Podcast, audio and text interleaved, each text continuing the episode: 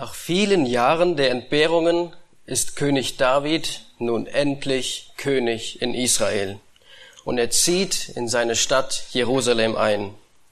Es war ein langwieriger Weg, bis er endlich König wurde. Und das Erste, was David macht, um ein guter König zu sein, er will die Bundeslade nach Jerusalem bringen, damit Gott im Zentrum in Jerusalem regieren kann. Denn dieses Artefakt, die Bundeslade, repräsentiert Gott. Und David will etwas Gutes tun. Er will Gott gefallen. Jahrelang stand diese Bundeslade irgendwo in Israel herum. Niemand hat sich darum gekümmert. Nachdem die Philister sie geschändet hatten und Davids Vorgänger Saul sich nicht darum gekümmert hatte, will nun endlich David dieses wichtige, diese wichtige Bundeslade zurückbringen. Und jetzt gibt es ein großes Fest und mit viel Tamtam -Tam und einer großen Feier wird diese Bundeslade nach Jerusalem gebracht. Es wird extra ein Nagel, neuer Wagen gebaut, wo die Lade draufkommt und dann geht es los. Und so bewegt sich diese ganze Menschenmenge Richtung Jerusalem, bis etwas Entsetzliches passiert. Einer der Rinder, die diesen Wagen ziehen, gleitet aus und einer, der, der auf dem Wagen sitzt, nämlich Ussa, der Mann Ussa, einer der Träger, der drauf sitzt, packt in seine Hand drauf, damit diese Lade, dieses wertvolle Artefakt nicht runterrutscht. Und was passiert? Er fällt auf der Stelle tot um. Soweit so gut. Doch der Zorn Gottes ist wirklich entbrannt und alle fragen sich, was ist hier passiert? War es nicht ein gutes Ziel von David, diese Bundeslade nach Jerusalem zu bringen? Wer ist denn dieser Gott überhaupt? Und es gibt nichts Schlimmeres, als einen Gott anzubeten oder einem Gott zu begegnen, von dem man nicht weiß, wer er ist. Einem Gott, den man nicht kennt. Und diese Frage möchte ich euch uns und dir persönlich stellen heute. Kennst du deinen Gott? Weißt du, wie du Gott begegnen sollst und kannst? Oder geht es dir vielleicht wie König David und du fragst dich, wer ist das? Was passiert in meinem Leben? Und es kommen Dinge in dein Leben und du fragst dich, wer ist dieser Gott? Und vielleicht hast du sogar auch Angst, dass der Zorn Gottes dich trifft wie Ussa. Und König David stellt die gleichen Fragen. Und aber er fand Antworten bei Gott. Und diese Antworten finden wir in der Bibel und in dem Buch der Psalmen. Und David schreibt speziell diesen Psalm 24, um all diese Geschehnisse zu verarbeiten, um eine, um eine Antwort zu finden auf diese Frage. Und er hat erkannt, dass er nicht gefragt hatte, was Gott wollte. Er wollte etwas Gutes tun, aber hat nicht Gott zuerst gefragt, ob es auch ihm gefällt. Denn Gott forderte, dass die, diese Bundeslade nur getragen werden darf, nicht auf einem Wagen, und dass es nur eine auserwählte, geheiligte Gruppe im Volk tun durfte, nämlich die Leviten. Das ist scheinbar eine Kleinigkeit, wir denken. Aber es war ein neuer Wagen und die Leviten. Aber es geht um Gott. Diese Entscheidung hatte große Auswirkungen, obwohl sie scheinbar klein war. Und jetzt schreibt König David im Psalm 24 als ein Lied, das die Israeliten sangen, um diese Bundeslade beim zweiten Versuch nach Jerusalem zu bringen. Und er besinnt sich darauf, wer Gott ist. Und das ist so ein schöner Psalm auch heute zu uns zu fragen, wer ist dieser Gott? Kennst du deinen Gott? So lautet der Predigtitel heute. Kennst du deinen Gott? Und der Psalm 24 wird uns drei Fragen beantworten. Die Verse 1 und 2, wer ist dein Schöpfer? In den Versen 3 bis 6, wer ist dein Heilsbringer? Und die letzten Verse, wer ist dein König? Lasst uns jetzt zusammen Psalm 24 aufschlagen und lesen, was David dazu geschrieben hat. Psalm 24. Dem Herrn gehört die Erde und was sie erfüllt, der Erdkreis und seine Bewohner. Denn er hat ihn gegründet über den Meeren und befestigt über den Strömen. Wer darf auf den Berg des Herrn steigen? Und wer darf an seiner heiligen Stätte stehen? Wer unschuldige Hände hat und ein reines Herz, wer seine Seele nicht auf Trug richtet und nicht falsch schwört, der wird Segen empfangen von dem Herrn und Gerechtigkeit von dem Gott seines Heils. Das ist das Geschlecht derer, die nach ihm fragen, die dein Angesicht suchen. Das ist Jakob. Hebt eure Häupter empor, ihr Tore, und hebt euch, ihr ewigen Pforten, damit der König der Herrlichkeit einziehe. Wer ist dieser König der Herrlichkeit? Wer? Es ist der Herr, der Starke und Mächtige, der Herr, der Held im Streit. Hebt eure Häupter empor, ihr Tore, ja hebt eure Häupter, ihr ewigen Pforten, damit der König der Herrlichkeit einziehe. Wer ist denn dieser König der Herrlichkeit? Der Herr der Herrscharen. Er ist der König der Herrlichkeit. David stellt sich sofort am Anfang hier als, als der Autor vor. Es ist ein Psalm Davids. Und David stellt auch sofort Gott vor mit seinem Eigennamen. Hier steht, das ist Jahwe, der Herr. Und diesem Gott gehört alles. Die Erde an sich, die physische Erdkugel, das gehört alles Gott. Aber auch alles, was auf dieser Erdkugel drauf ist, alle Pflanzen, Berge, ja sogar alle Bewohner, die Tiere und die Menschen. Aber warum gehört ihm das? Wieso gehört Gott das alles? Und diese Antwort finden wir sofort in Vers 2, weil er es gemacht hat.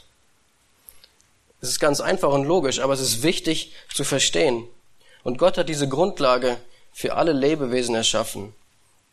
Und es ist das interessant, wieso fängt David genau mit diesem Gedanken an? Er geht zum Anfang aller Dinge zurück und fragt sich, wer ist dieser Gott? Und die Antwort ist, den Gott, den ich anbete, ist Jahwe. Ihm gehört alles. Und das lässt er nun die Israeliten singen, als sie die Bundeslade das zweite Mal nach Jerusalem bringen. Und das Interessante ist, auch die umliegenden Völker hören und sehen das. Die bekommen das mit. Denn hier geht es nicht nur darum, dass dass Gott nur in Jerusalem ist und dort regiert. Und das sehen wir in diesen ersten Versen. Was ist der Anspruch von Gott? Hat er Israel erschaffen nur? Nein, er hat alles erschaffen. Und deswegen gehört ihm alles, auch die Völker drumherum. Und sein Herrschaftsanspruch gilt für alles. Und zu dieser Zeit war es interessant, in jedes Volk, jeder kleine Stamm, jede Volksgruppe hat ihren eigenen Gott oder einen Götzen gehabt. Aber den Gott, den David anbetet, ist der einzig wahre Gott. Und diese, diese Botschaft war genauso revolutionär wie heute. Es gibt nur einen Gott. Und das haben all diese Völker gehört mit diesem Gesang. Jahwe ist Gott, ein Gott, nicht von vielen, sondern der einzig wahre. Kommen wir zu unserer Frage zurück. Kennst du deinen Gott? Gott hat alles in das Leben gerufen, jede Generation seit Jahrtausenden. Er hatte die Lebensgrundlage für jedes einzelne Geschöpf gemacht. Kennst du diesen Schöpfer? Das ist eine Frage von ungeheurer Tragweite. Denn wenn all das über Gott wirklich stimmt, hat die Reaktion auf diesen Gott auch unglaublich große Auswirkungen. Und der Mensch kann nur in zwei Weisen auf seinen Schöpfer reagieren. Entweder er nimmt ihn an oder er lehnt ihn ab. Und das nennt die Bibel oder beschreibt die Bibel oft als Gottesfurcht. Und wenn du wissen willst, wie Gott ist, musst du damit anfangen, Gott zu akzeptieren. Du musst annehmen, dass ihm alles gehört. Und deswegen muss jeder vor diesem Gott Rechenschaft ablegen. Und was heißt das für dich? Wenn du inmitten deiner Umstände steckst, wie das etwas passiert, was du nicht erklären kannst, ist das Erste, was du fragst, wer ist dieser Gott? Und das Erste, was du als Antwort bekommst, er ist der Schöpfer. Und gehe wie David wirklich zurück an den Anfang und überlege, wer Gott ist. Sei gottesfürchtig. Und David musste das auch annehmen und auch wieder reflektieren, als er über die Bundeslade nachdachte, die Gott repräsentierte. Und er konnte das nicht einfach, einfach zu diesem Gott gehen und sagen, jetzt transportiere ich das, was dir gehört, was dich repräsentiert, auf diese Art und Weise, wie ich es möchte. Das konnte er nicht tun. Nämlich wenn es um Gott geht, geht es nicht um meine, um deine, um die Vorstellung der Menschen, sondern um Gottes eigene Vorstellung. Man geht ja auch nicht einfach zu seinem Vorgesetzten und sagt ihm, wir müssen jetzt diese Sache so und so machen. Und so können wir auch nicht zu Gott gehen und sagen, schau mal, jetzt müssen wir das so machen, weil wir es nicht können. Er ist der Schöpfer und wir sind die Geschöpfe. Gehen wir nun über zu den nächsten Versen und zur zweiten Frage in unserer Predigt. Wer ist dein Heilsbringer? Ich lese nochmal die Verse von drei bis sechs vor. Wer darf auf den Berg des Herrn steigen? Bleiben wir mal kurz hier. Wenn man das erste Mal diesen äh, Psalm liest und dann diese Frage liest, denkt man, das passt irgendwie nicht. Jetzt haben wir über den, den Schöpfer gelesen und jetzt kommt hier die Frage, wer darf zu Gott kommen? Ist doch klar, Gott hat alles erschaffen, deswegen können wir zu ihm kommen. Aber es ist nicht so. Und David stellt sich genau diese richtige Frage, weil er gesehen hat, was mit Ussa passiert ist. Er ist tot umgefallen. Warum? Und deswegen stellt David jetzt diese Frage, wer darf überhaupt zu Gott kommen? Und mit Berg des Herrn und heilige Städte meint David hier die Stiftshütte oder später den Tempel, den sein Sohn Salomo bauen wird. Und er fragt sich, wer kann, es war eine aktuelle Frage für ihn, wer kann jetzt zur Stiftshütte hochgehen und Gott anbeten, wenn Ussa tot umgefallen ist? Und auch für uns macht diese Frage absolut Sinn. Wieso kann ich einfach Gott anbeten? Wieso fallen Menschen nicht einfach tot um hier? Weil Gott auch unser Schöpfer ist und genauso müssen wir seine Maßstäbe erfüllen. Das gilt für uns genauso wie für David. Und Gott ist heilig und David missachtete diesen direkten Befehl Gottes. Und in 4. Mose 4,15 sehen wir diesen Befehl zu dieser Bundeslade. Ich lese mal vor. Sie sollen aber das Heiligtum nicht anrühren, sonst würden sie sterben. Und jetzt bekommen wir ein bisschen mehr Licht in diese Angelegenheit. Gott hat es ganz klar gesagt. Es war nicht so, dass David nicht wissen konnte, was Gott will. Und David findet eine Antwort auf seine Fragen, die er hier stellt. Wer darf auf den Berg des Herrn kommen? Wer darf überhaupt zur Stiftshütte? Wer darf an Gottes heilige Stätte treten? Und es kommt gleich diese Frage mit, wie ist es überhaupt möglich, so einem Gott nachzufolgen, zu dienen, der so heilig und abgesondert ist, der alles geschaffen hat, dem alles gehört. Ist das überhaupt möglich? Und wir finden diese Antwort, wenn wir ein bisschen weiterlesen, in den Versen 4 und 5. Wer unschuldige Hände hat. Es geht um das äußere Handeln. Das, was Ussa übertreten hat, er hat die Gebote Gottes nicht gehalten. Wer die Gebote Gottes hält und auch unschuldige Hände hat, steht hier, der darf sich Gott nahen. Und außerdem ein reines Herz steht hier. Da geht es um die Gedanken, das Innere. Was denke ich wirklich? Und es ist interessant, wieso hier Trug oder Falsches steht. Wir lesen in Vers 4, wer sein, Vers 4. Wer seine Seele nicht auf Trug richtet und nicht falsch schwört. Was, was meint das hier überhaupt, falsch schwört? Worum geht es hier? Und das spricht von einem Menschen, der die Gebote Gottes hält und befolgt, aber auch gleichzeitig nicht im Inneren an Gott glaubt. Er lebt ein Leben in Trug. Und wenn jemand seine Seele auf Falsches richtet, wie in Vers 4, dann gibt er vor, wirklich Gott zu glauben, aber er ist ein Betrüger. Und Gott sieht das. Und wie kann man diese absolute Gerechtigkeit verstehen, die hier gefordert wird? Wer von uns, oder kannst du sagen, dass du reine Hände hast, ein reines Herz, völlig ohne Trug im Herzen? Wie kann man das verstehen? Das kann doch kein Mensch erreichen, was David hier schreibt. Aber das Interessante ist, zu sehen durch die Psalmen hinweg, ich nehme als Beispiel Psalm 32, ich lese euch vor, wie Gott den Menschen vorstellt in dem Psalm. Psalm 32, 11. Freut euch an dem Herrn und jauchzt, ihr Gerechten, und jubelt alle, ihr von Herzen Aufrichtigen. Wer wird hier mit gerecht beschrieben? Und wenn wir ein bisschen vorgehen, in äh, Vers 1 in Psalm 32 sehen wir, wer diese Gerechten sind. Glücklich der, dem die Übertretungen vergeben, dem die Sünde zugedeckt ist. Das heißt, diese Menschen, die David hier vorstellen, sind keine sündlosen Menschen, sondern sind bußfertige Sünder. Menschen, die einsehen, dass sie falsch liegen und sich Gott unterordnen. Und im Neuen Testament Römer 1.17 hilft uns das mehr zu verstehen. Denn Gottes Gerechtigkeit wird darin offenbart, aus Glauben zu Glauben, wie geschrieben steht, der Gerechte aber wird aus Glauben leben. Und die Voraussetzung, sich zu Gott zu nahen, zu Gott zu kommen, ist, dass man an ihn glaubt, an den Schöpfer selbst. Und er gibt einem diese Gerechtigkeit.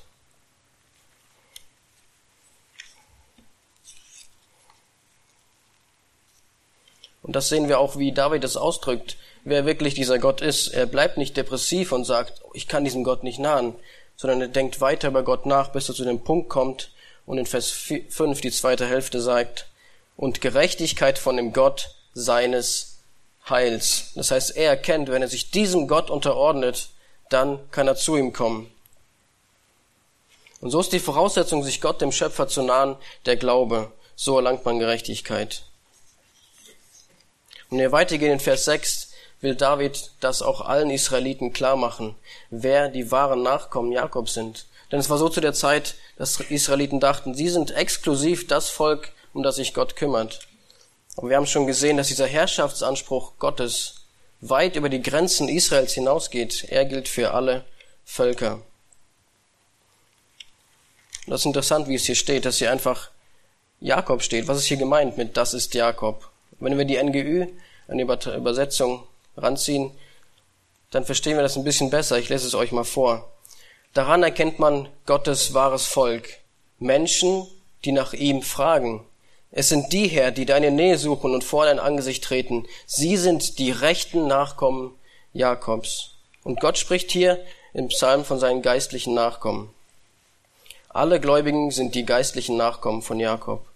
Und hierzu können sich nicht allein die Israeliten zählen. Und jetzt wieder unserer Frage widmen, wer ist dein Heilsbringer? So sehen wir, dass Gott selbst die Gerechtigkeit gibt. Gott segnet bußfertige Sünder, indem er sie annimmt. Aber kann Gott das einfach so machen? Da ist ein Sünder, der Buße tut und Gott nimmt ihn einfach an. Hört sich gut an, aber kann er das einfach so machen? Denn jede Übertretung verdient ja Strafe. Und die Übertretung von David war ja deutlich. Ussa war sofort tot. Wie macht Gott das? Und es gibt einen weiteren großen Punkt hier im Psalm 24, den wir noch nicht besprochen haben. Nämlich David prophezeit auch über Jesus Christus hier. Und das wird auch im Psalm 22 und 23 deutlich. Und es ist spannend, auch das mal zu sehen, diese drei Psalmen im Einklang, wie sie über Jesus prophezeien und auch Psalm 24.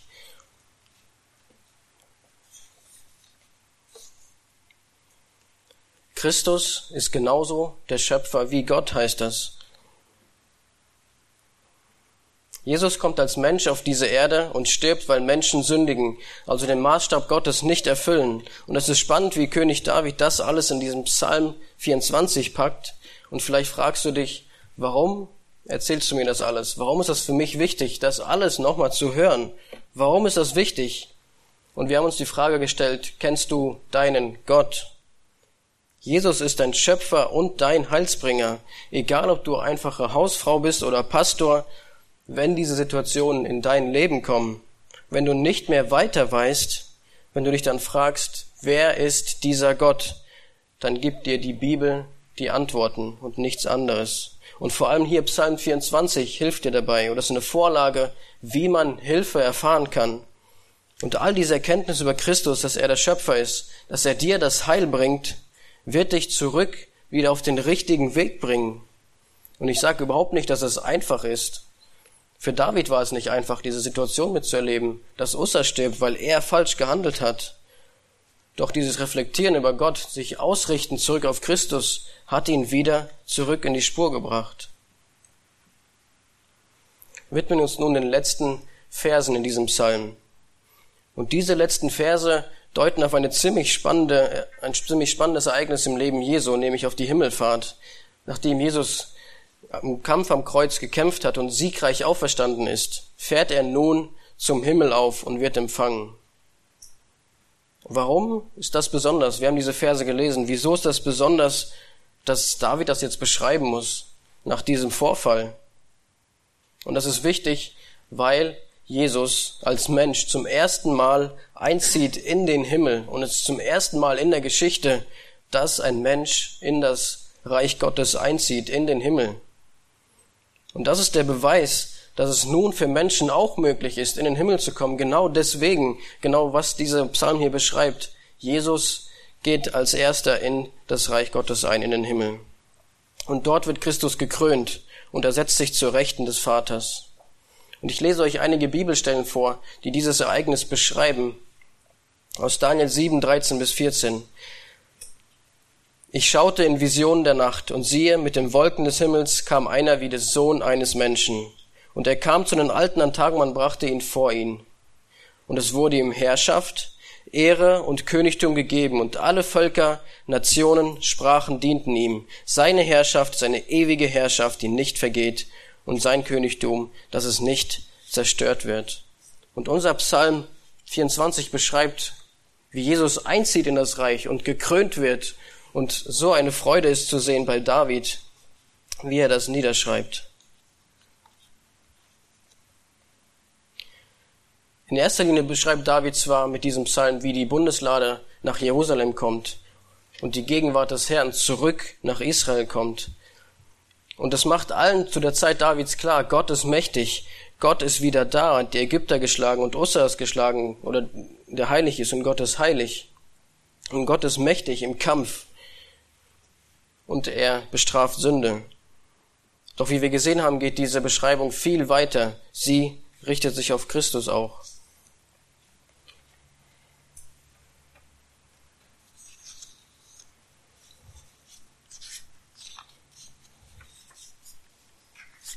Wenn wir in Lukas 22, 69 weiterlesen, von nun an aber wird der Sohn des Menschen sitzen zur Rechten der Macht Gottes. Und all diese neutestamentlichen Verse beschreiben, wie Jesus nun im Himmel sitzt. Er ist jetzt im Himmel und regiert. Und was heißen diese Verse 7 bis 10 nun für dich? Lass uns es nochmal lesen und im Hinterkopf haben, diese ganze Situation mit König David und Ussa, der gestorben ist, aber jetzt diese das Positive oder was dabei rausgekommen ist und wie David jetzt oder das ganze Volk Israel diesen Psalm singt, wie die Lade reinkommt und halten uns im Hinterkopf, dass es eine reale Begebenheit ist, wie auch Jesus in diesen Himmel nach der Himmelfahrt oder während der Himmelfahrt hineinzieht. Und ich lese Verse 7 bis 10 nochmal vor. Hebt eure Häupter empor, ihr Tore, und hebt euch, ihr ewigen Pforten, damit der König der Herrlichkeit einziehe. Wer ist dieser König der Herrlichkeit? Es ist der Herr, der Starke und Mächtige, der Herr, der hält im Streit. Hebt eure Häupter empor, ihr Tore, ja hebt eure Häupter, ihr ewigen Pforten, damit der König der Herrlichkeit einziehe. Wer ist denn dieser König der Herrlichkeit? Der Herr der Herrscharen. Er ist der König der Herrlichkeit. Die Frage, die bleibt, ist, was heißen diese Verse sieben bis zehn für dich heute?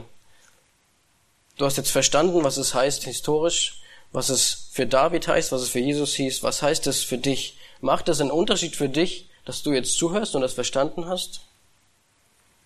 Und einmal wirst du auch an dieser Tür stehen, von der hier geschrieben ist, die Pforten. Und die Frage ist, woher weißt du, dass diese Pforte für dich aufgeht oder zubleibt? Woher weißt du das? Und dann kommt es genau auf diese Frage an. Kennst du deinen Gott?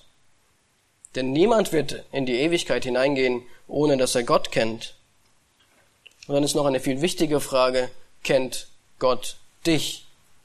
Werden die Tore für dich aufgehen?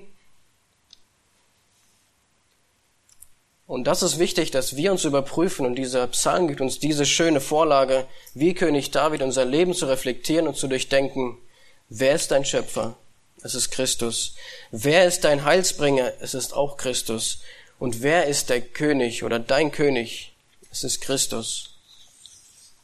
Das ist die einzige Hoffnung. Es gibt keinen anderen Weg, außer bußfertig Gott anzuerkennen. Vielleicht denkst du jetzt, ich bin Christ.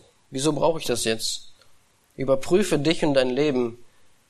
Denn dieser Psalm spricht auch von ungeheucheltem Leben. Tust du einfach nur Werke? Ist dein Herz wirklich ungeteilt? Und wir können diesen Maßstab Gottes nicht einfach runterschrauben und sagen, Gott macht das schon, Gott ist Liebe. Es steht hier, der Maßstab Gottes ist wie bei Ussa. Wenn man nicht tut, was Gott möchte, wird man umkommen, weil Gott der Schöpfer ist. Aber die Hoffnung, die wir in dem Ganzen haben, die Hoffnung ist Jesus Christus. Weil, wenn du an ihn glaubst, er anstatt für dich stirbt. Er ist für deine Sünde gestorben und er ist der Vorläufer für alle Menschen in den Himmel. Für alle Menschen, die an ihn glauben.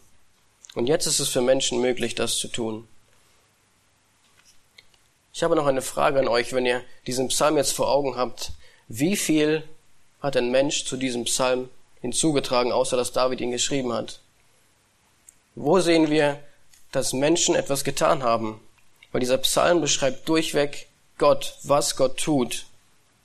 Was haben Menschen dazu beigetragen, dass sie auch in diesen Himmel können? Was hast du dazu beigetragen, dass du vor dieser Pforte stehst und sie für dich aufgemacht wird? Und die Wahrheit ist, der ganze Psalm trieft davon, was Gott für Menschen gemacht hat, um Menschen zu retten. Und wenn wir uns im Alltag, wenn du dich im Alltag befindest, ist das die Botschaft, die dich motiviert, weiterzumachen, weiter zu kämpfen. Wenn du nächste Woche mitten in der Woche steckst und diesen Psalm nochmal liest, dann führe dir vor Augen, dass du geschaffen wurdest vom Vater und vom Sohn. Und beide sind heilig. Du musst dich ihnen so nahen, wie sie es sagen. Aber es wurde gleichzeitig von ihnen möglich gemacht, dass du überhaupt zu ihnen kommen könntest. Mit größtem Aufwand. Der Sohn ist gestorben, damit Menschen zu ihm kommen können. Jesus ist mein Retter. Er sitzt jetzt gerade im Himmel zur Rechten Gottes. Er regiert über jeden. Das sind die Wahrheiten, die einem in der Woche in diesem Kampf durchtragen. Das sind wertvolle Inhalte, die dich motivieren, unschuldige Hände zu haben. Warum soll ich gute Dinge tun? Sind es einfach nur, weil ich denke, dass es gut ist? Das sind die Inhalte, die mich motivieren, die Inhalte über Gott und Christus. Und in den Kämpfen des Alltags werden nicht einfach irgendwelche Überlebens- oder Durchhalteparolen. Ja, das wird schon, das passiert schon, Gott macht das schon. Das ist nicht hilfreich. Was wirklich hilfreich ist, ist, die Wahrheit in der Bibel zu finden und zu lesen. Und halte diese Wahrheiten wirklich fest in deinem Leben. Diese Wahrheiten auch im Psalm 24. Und fokussiere dich auf Christus mit voll dieser belebenden Wahrheiten. Und das ist die Wahrheit, die dich wirklich frei machen wird. Lass uns noch zusammen aufstehen. Und ich bete noch zum Abschluss.